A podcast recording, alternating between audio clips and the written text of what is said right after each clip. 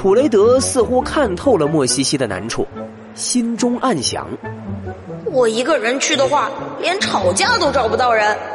要不我帮他买张票，一起去玩。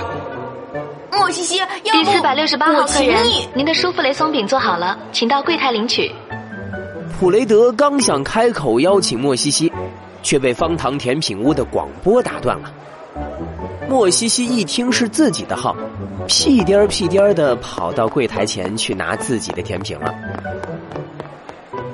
可就在莫西西从店员手里接过热烘烘的舒芙蕾松饼时，柜台里的两名店员突然在他面前掏出两根礼花弹，然后猛地一拉，一瞬间，彩纸满天飞。莫西西愣在原地，完全不知道发生了什么。一名店员微笑着对莫西西说这位客人，恭喜您成为本店这个月的第一千八百八十八号客人，您将获得一份我们精心准备的特别礼物。什么？我我中奖了！是的，这是您的奖品，请您拿好。：“说完，店员递过来两片银色的树叶。莫西西一看，居然是两张幻梦空间的门票。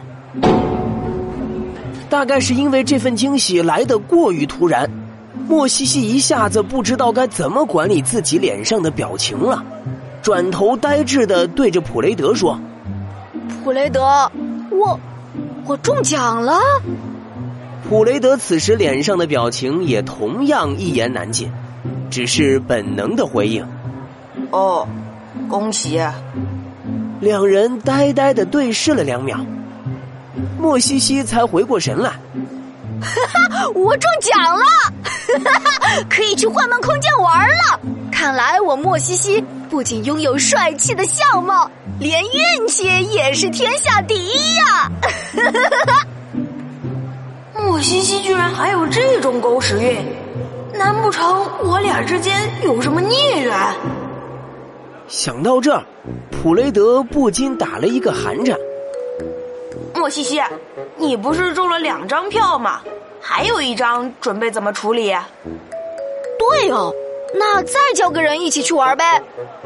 莫西西拖着腮帮子思考了一小会儿，然后和普雷德对视一眼，两个人一下子便达成了共识。